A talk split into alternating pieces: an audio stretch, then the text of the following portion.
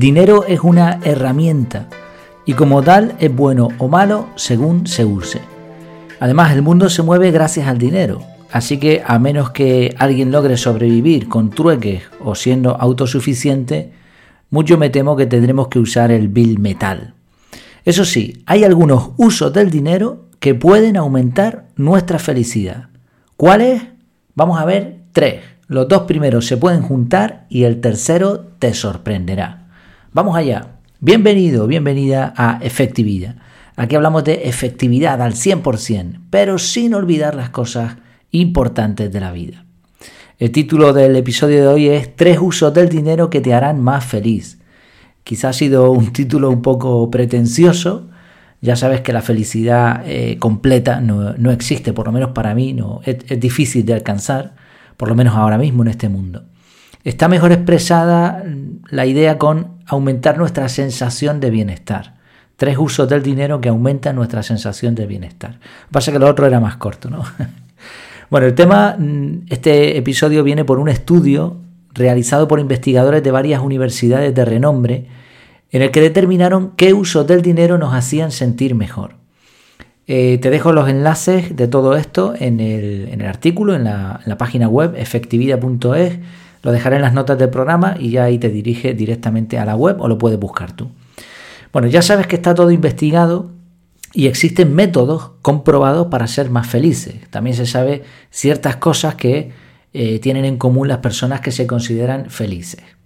Pero en esta ocasión nos vamos a centrar en cómo nos afecta el uso del dinero.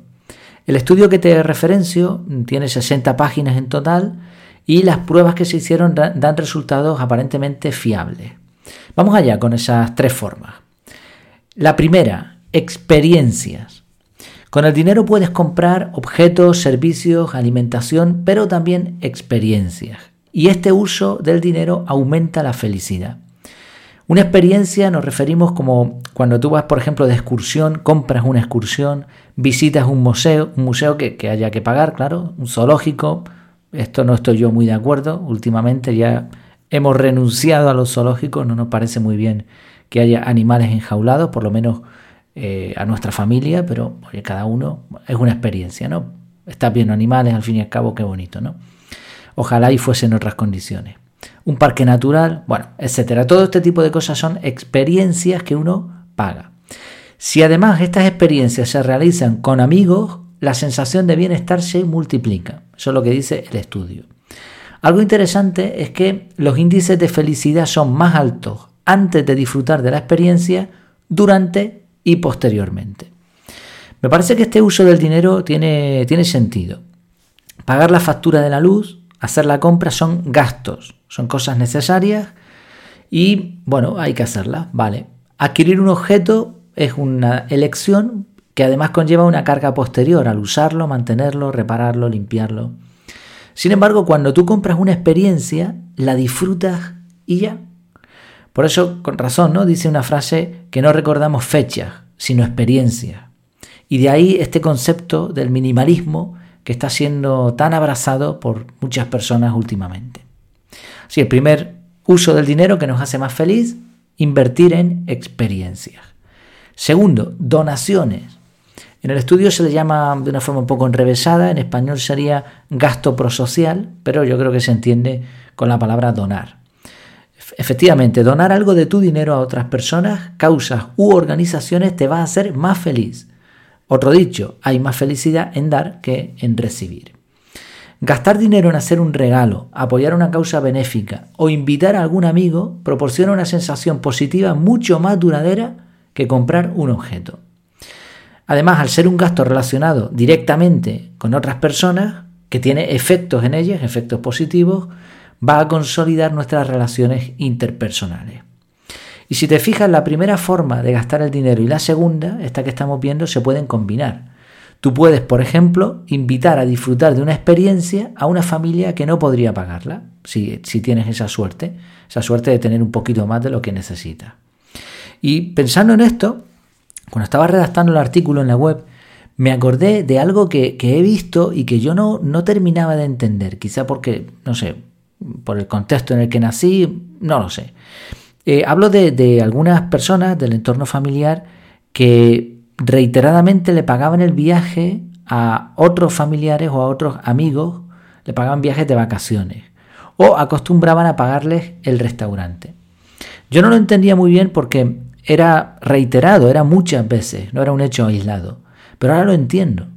Cuando tú ayudas a otra persona y le das un dinero, bien, pues esa persona se lo gasta en lo que quiere, pero cuando tú ahora invitas a un amigo a una experiencia, a una comida, a, este tipo de cosas, disfrutas un montón de hacerlo. Y por eso, eso, como estamos viendo, el estudio demuestra que este tipo de cosas nos hacen felices.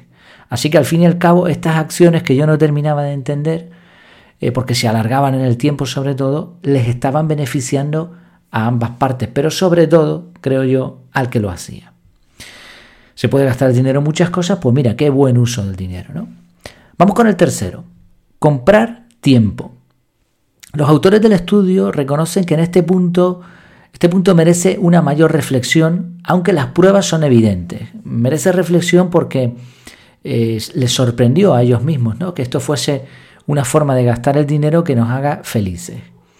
Gastar dinero en que alguien realice tareas por ti, es la, conclusión del estudio, nos beneficia directamente al aumentar la sensación de bienestar pero también indirectamente, ya que nos permite disponer de más tiempo para hacer lo que nos gusta. O sea, este tipo de uso del dinero nos quita experiencias negativas, como limpiar la casa, hacer la compra o hacer una reforma, y nos permite ganar tiempo para hacer lo que nos gusta más. Y si te fijas, este punto también se puede combinar con el segundo. Esto no es algo que viniese en el estudio, pero creo que es una conclusión a la que todos podríamos llegar. En casa, por ejemplo, eh, normalmente acostumbro a hacer las reformas menores yo mismo. Nuestra economía es limitada y hay que aprender a hacer de todo, ¿no? Pero en alguna ocasión, cuando he podido, cuando hemos podido, eh, hemos pedido a alguien conocido que nos haga un trabajo. Elegimos a alguien al que le venga bien y que sepa hacerlo, obviamente. Y de esa manera ayudamos a otros, estrictamente no es una donación, pero además nos libramos de una tarea que nos quitaría mucho tiempo y energía y que probablemente no haríamos tan bien como la otra persona. Este tercer uso del dinero eh, me encanta, porque aquí hablamos de, del tiempo, ¿no? de efectividad. Cada día que pasa, cuanto más tiempo pasa, es más necesario controlar en qué gastamos el tiempo. Y para eso es necesario tomar medidas. Una puede ser perfectamente este tercer uso del dinero. Comprar a otras personas delegar tareas para que podamos invertir el tiempo de una manera más efectiva. Sea como sea, es imprescindible tener un control del tiempo. Al igual que hacemos un presupuesto con el dinero, también es necesario hacerlo con el tiempo. Yo te propongo, como ya sabes, el método CAR es precisamente eso. Al final el resultado es un presupuesto del tiempo, cómo lo vas a utilizar. Y ahí vas a poder ver fácilmente si hay una tarea que no vas a poder llevar a cabo o bien que te obligaría a rechazar otras. Y este, esto te llevaría a subcontratar a alguien y usar el dinero de esta tercera forma que además te va a hacer feliz. Pues bien, ¿qué te han parecido estas tres formas de gastar el dinero? Las repasamos rápido. Experiencias, donaciones y comprar tiempo. Y ya hemos visto además que se pueden combinar entre ellas. Obviamente va a depender de cada economía poder llevar a cabo estos usos del dinero. Pero recuerda que no se ha puesto un mínimo para ninguno de ellos. Puedes comprar una experiencia barata, como ir al cine, o tomarte un cortado caro en un sitio, cortado me refiero a un café, un cafecito, en un sitio que, que te encante. Puedes hacer una donación muy pequeña o pagar a alguien por un recadito sencillito. Sea como sea, por el momento tenemos que convivir con el dichoso dinero. Así que ya que estamos, usémoslo bien y que nos haga felices, ¿no? Nos vemos en la próxima. Mientras tanto, que lo pases muy bien.